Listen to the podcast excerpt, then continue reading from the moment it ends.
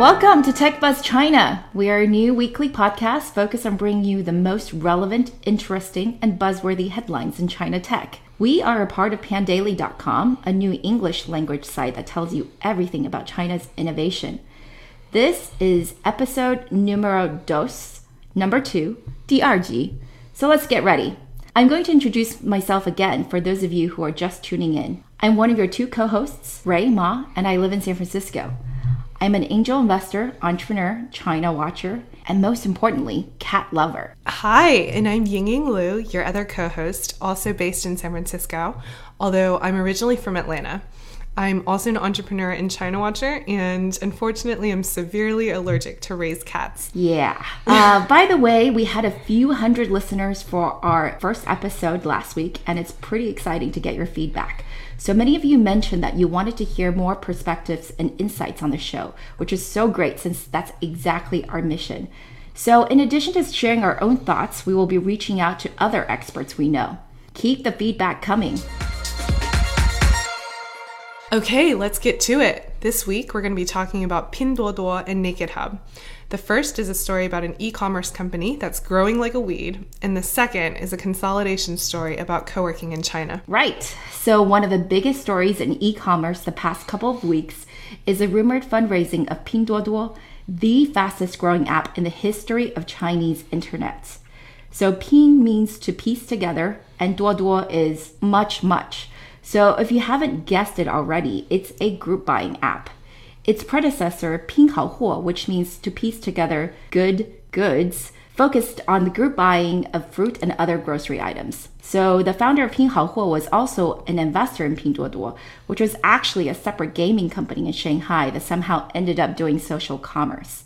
Pinduoduo at the time had broader product categories, not just groceries, and was more focused on gamification and viral growth. Anyway, supposedly at the urging of Banyan Capital, which was an investor in both companies, they merged in late 2016 and I guess ultimately decided to continue using the Pinduoduo brand. I know it's kind of confusing, but what you want to take away from all this is that the company was founded in September 2015 by ex Googler Colin Huang, which means it's only two and a half years old. And now it's valued at $15 billion. Yep. So the way the app works is pretty simple. It offers merchandise that's cheaper than market price by letting consumers buy directly from manufacturers. So they cut out all the middlemen, the advertising, and the other costs. They also add some gaming elements to the shopping experience by giving out coupons and rewards. So if a shopper recruits his or her friends to join them in an eligible purchase, the entire group gets a discount. So to help you picture what this app looks like, I downloaded it just to check it out. As of the time of this recording, this is what's showing up for me on the front page of the Pinduoduo app. A Linkin Park t-shirts for 26 RMB or 4 bucks with already 210,000 purchases completed. There's also an 8-pack 300 sheet napkins from recycled paper at just $1.40 with free shipping by the way, which 3.5 million people have already bought and which I can get by just inviting one other friend to join in. Wow, that's pretty cheap. Ying Ying, do you need any napkins? you know, Rui, I'm super tempted, but I don't think they ship to the US yet. At the end of last year, Pinduoduo is already seeing about 1.6 billion US dollars of monthly GMV and 300 million users behind only Taobao and JD. It's the second most popular shopping app in China on app stores, and it doesn't show any sign of slowing down, which is why one of the headlines at Pandaily this week is Alibaba's worst nightmare, Pinduoduo.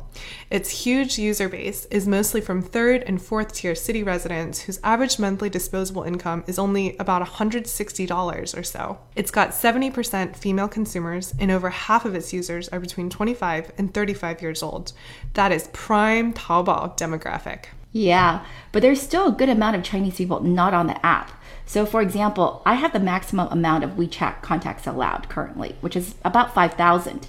And I have yet to see a single request to join in a Pinduoduo group purchase or any kind of group buy, actually. But then again, most of my friends are investing, so understandably, they're probably hunting for a different type of deal. Yeah, my experience is similar. So it's still a pretty specific type of person who's on Pinduoduo.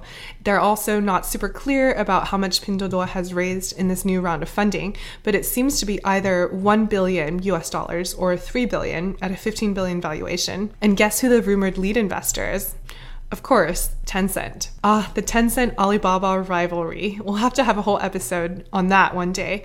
But for listeners, you guys just know that they hate each other, like Democrats versus Republicans type of hate. Yeah, so Pinduoduo is in Camp Tencent, which is good for them, but I personally think that their future is still uncertain. I mean, is this kind of growth sustainable or is it just a fad?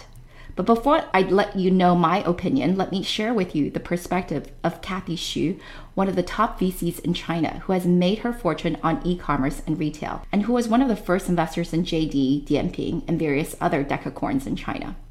Her fund is called Capital Today and was founded in 2005.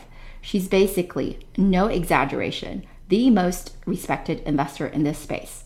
According to her, of course, they looked at Pinduoduo early and noted that its strength was in its supply chain, which impressed her. I think it's interesting, by the way, that she didn't think the whole WeChat social element was its core advantage. Anyway, she ultimately didn't invest because she said she couldn't figure out the value proposition of the company. Was it to bring happiness to consumers because they liked buying in groups? Was it to save 25 cents on a $1 purchase? Or was it to provide an entertaining experience for consumers who wanted to be distracted? She didn't think any of these were quote unquote revolutionary enough for a truly great business. But obviously, many other investors disagree. On the other side of the table, we have Mark Pohls, who was a longtime iBanker at Morgan Stanley covering China tech, which is where Rui met him. And he used to be an investor at GGV, one of the biggest cross border funds, and also a big player in e commerce, having been early in Alibaba, Wish, and other players. Mark lived in China for over a decade, and he gave us his perspective over the phone.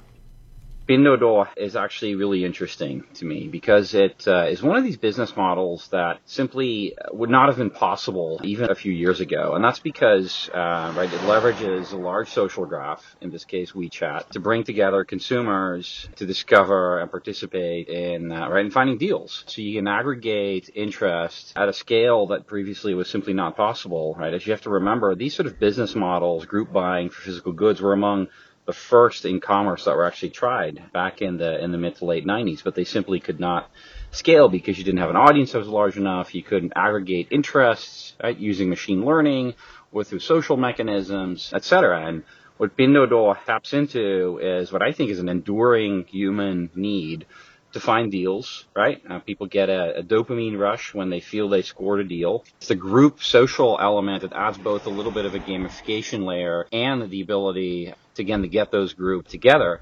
You know, as to whether or not longer term, as consumers in China become more sophisticated, it will persist you know, I would draw the comparison to the United States, where arguably you have the most advanced consumerist society in the world, and you have companies like a, a Ross or, or, a TJ Maxx that are not particularly convenient or fun shopping experiences that are still used by 80 plus million American shoppers every year and things such as coupons.com and rebates and all the other coupon related business models that are there are still very popular, right? If you look at the top shopping apps in the uh, Android store in particular, but also on iOS, it's the coupon and rebates related apps that are at least three out of the five of the top 10 apps consistently. And this is not about saving a lot of money, it's saving small amounts of money, uh, relatively speaking, but people love deals. I don't think that's ever going to change. Yeah, guys, so what do you think? Do you agree with Kathy or think that Mark's points are spot on? I have to confess, I am with Kathy. But then again, I hate hunting for deals and rely on my brother to explain credit card rewards to me, so I may really be the wrong person to evaluate this company. Let us know what you think. Send us your thoughts, and we love to feature the most thoughtful comments on our next episode. You can tweet at Mark as well, he's always up for a good debate. He can be found at M3 P O L S on Twitter. Another big news that was announced last week on April 12th was WeWork's acquisition of NakedHub, one of its primary competitors in China, for $400 million. The brand will continue to exist, but it adds 24 spaces to WeWork China and triples WeWork China's presence, bringing the total to 37 spaces. For context, WeWork had first entered China in 2016 with a space in Shanghai. So there was a lot of debate on the Chinese blogosphere about how to interpret this. Was it all about Naked Hub selling due to lack of funds? Or, in fact, a move that shows foreign entrepreneurs can succeed in China? So, the founder of Naked Hub, Grant Horsfield, is a South African entrepreneur who had originally started a hospitality and resort business. It was only after he closed the Series C for that parent company that he decided to get into co working. Yeah, Ying Ying and I totally had a debate over this over WeChat. So, I'm of the mind that it shows a success story a foreign entrepreneur can succeed in China and have a great exit, and a foreign company can do well in China. Naked Hub is actually one of the few spaces in China I haven't visited, probably because it is too upscale for many of the struggling startups I looked at. But it's known for really beautiful designs and for being in prime locations like Xintiandi in Shanghai, one of the most upscale business districts in the city. Also, I really believe there's a core difference between WeWork and top Chinese competitors such as UCommune. WeWork has over 25% of its revenues from large corporate clients, while UCommune hasn't been as quick to go beyond startups. But that's probably because UCommune received a lot of Chinese government stipends, and so it's still heavily tied to innovation and entrepreneurship, which is basically the chief rallying cry of the current presidency. Yeah, the ties to government are a big driver in this different mindset. For example, folks in the co working industry in the US often think of the industry being that of real estate at its core, and conversely, in China, oftentimes the land and buildings are gifted or at least subsidized. As Rui mentioned, that's both an advantage and a challenge because it comes with a lot of strings attached and makes for completely different business models. So, for the benefit of some of our listeners who might not be as familiar, why don't you give us some context on the trend of co working in China? Sure, Rui. So, the growth of not just co working, but also accelerators, incubators, and all sorts of services for entrepreneurs have been exploding in recent years. I noticed an uptick beginning as early as late 2015. In China, shared offices have been growing at a rate of 30% year on year. By the numbers, it's estimated that by 2019, the total operating area of shared offices in China will reach 550 million square feet. By 2030, 30% of office space in China will be shared. It goes along with the rise of an entire sharing economy in China in general. Yeah, and I think we should add here that Ying Ying is definitely an expert in this area because she worked for a while as the head of US expansion for Chinese co working space. Anyway, we're actually all very familiar with the co working spaces. In fact, the team at Pandaily works out of one of them, the UCommune in Beijing, which I did visit. Yeah, that's right. We asked our friend Rebecca Pan, the CEO and co founder of co working space Covo, which has locations here in San Francisco as well as in St. Louis, about her takeaways from a visit that took place in October 2016, a couple of years ago.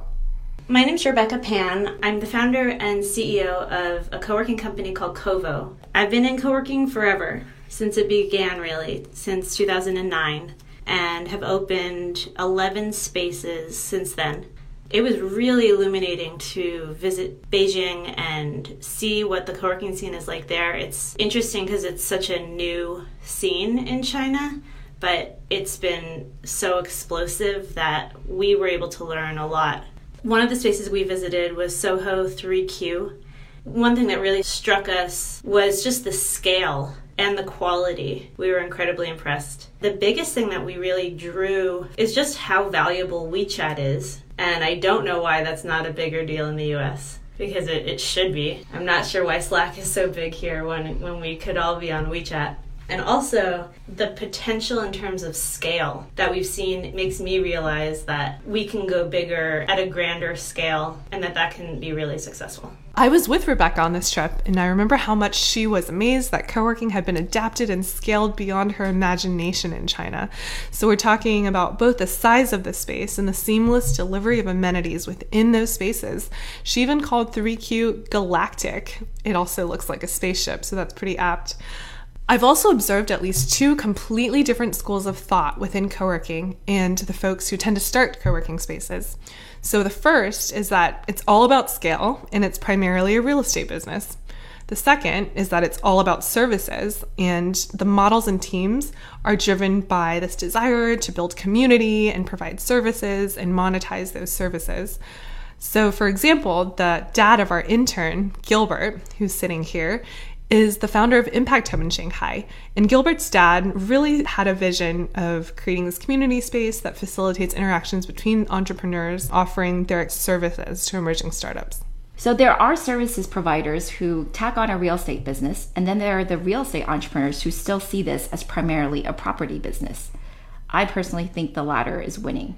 So, for example, Ucommune, the top player that we mentioned earlier, was founded by a senior executive from China's largest real estate company, Wanke. It has 7,000 members, whereas WeWork just exceeded 200,000. So it's still quite small. What do you think, Ying? Will WeWork win in China?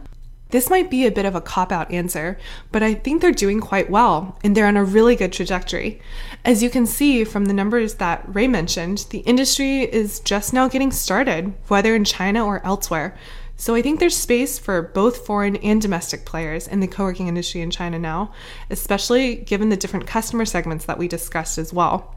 WeWork has an impressive operational playbook and the ability to establish standard prices and levels of service.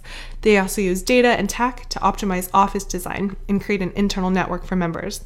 So, as long as they're able to continue to hire locally, to localize their product smartly, then I think it will do well. It also already has a good number of global multinational clients in China and a good brand name. Finally, I think WeWork has going for it a major Chinese fund, Hony Capital, which is affiliated with Lenovo as an investor. So big bucks are always helpful. Yeah, I agree with you. Ultimately, I think that the most successful entities are going to be those who remember that they're first and foremost a real estate business. And I think Naked Hub was a great purchase. There's a clear culture and strategy fit. And I can't imagine $400 million was a poor outcome. No, not at all. And again, this is just the start. I'm personally really bullish on the merging of creativity, design, and real estate in all different formats. Co working is just one example. So, if you think about how cities are developing and how new trends in mobility are impacting urbanization in the future of work, which I believe is in remote working and distributed teams, we're going to see what I call hyper local hubs. And in China, which has massive scale, this will grow quickly, not just in first tier cities, but on to second tier cities and so on. Yeah, in China, we definitely don't have to rely on market forces for that to happen. The government can single handedly issue mandates, and that will just radically change the entire country. So, to recap, today we've talked about the newest decacorn in the house, Pinduoduo, the social commerce app, and how it's growing like crazy. We also talked about WeWork's second substantial acquisition in Asia, the first being Singapore's Space Mob, of the high end co working space Naked Hub in China, and what that means for the sector as well as for foreign entrepreneurs doing business in China. Some of the other stories we didn't get to cover this week include fundraising news for Faraday Future, a Chinese electric car company, and JD.com entering Spain. As always, you can find these and more on pandaily.com. Okay, that's all for this week, folks. Thanks for listening.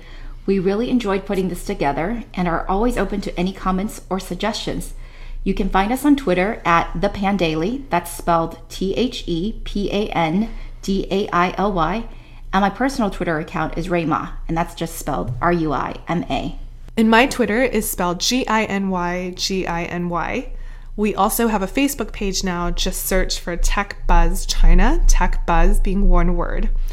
All right, don't be a stranger, and we'll see you guys again next week. This show is brought to you by pandaily.com, a new English language website that tells you everything about China's innovation. Our producer is Carol Yin, and our intern is Gilbert Chan.